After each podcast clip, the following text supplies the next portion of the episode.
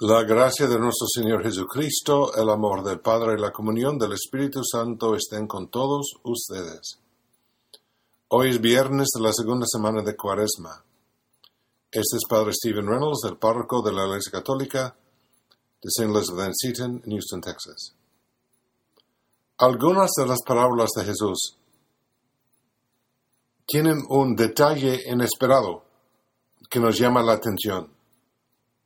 Estar atento a esto nos da un atajo para comprender la enseñanza de Jesús. Por ejemplo, la parábola del buen samaritano, donde el personaje más improbable es el héroe, o la parábola del sembrador y la semilla. Su despilfarro con semillas caras se convierte en la imagen de la generosidad de Dios. En el Evangelio según San Mateo, capítulo 21, en el Evangelio de hoy, narra la parábola de los obreros de la viña. Dice el Evangelio. Había una vez un propietario que plantó un viñedo. Llegado el tiempo de la vendimia, envió a sus criados para pedir su parte de los frutos de los viñadores.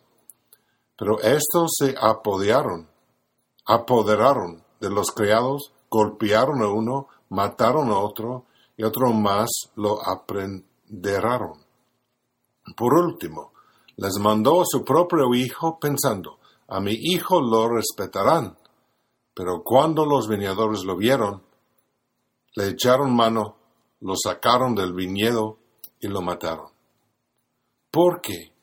Pensaron esos trabajadores que heredarían el viñedo matando al hijo del propietario. ¿Qué podemos concluir?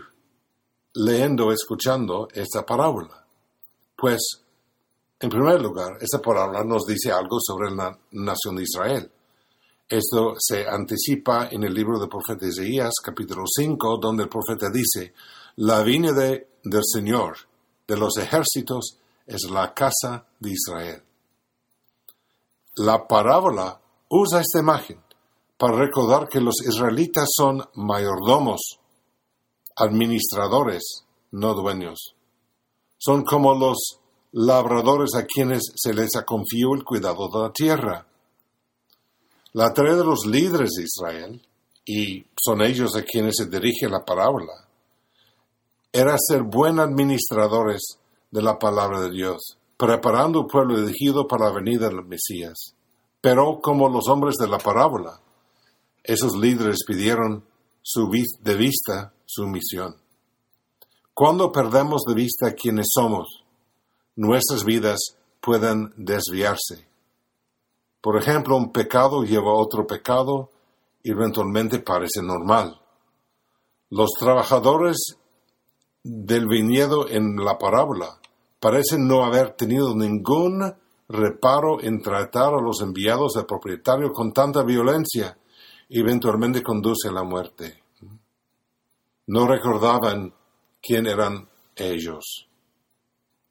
Su resentimiento se convirtió en violencia y los destruyó.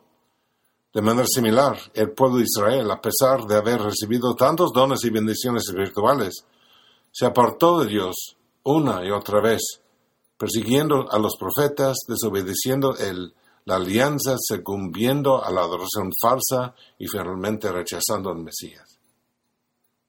¿Este es familiar?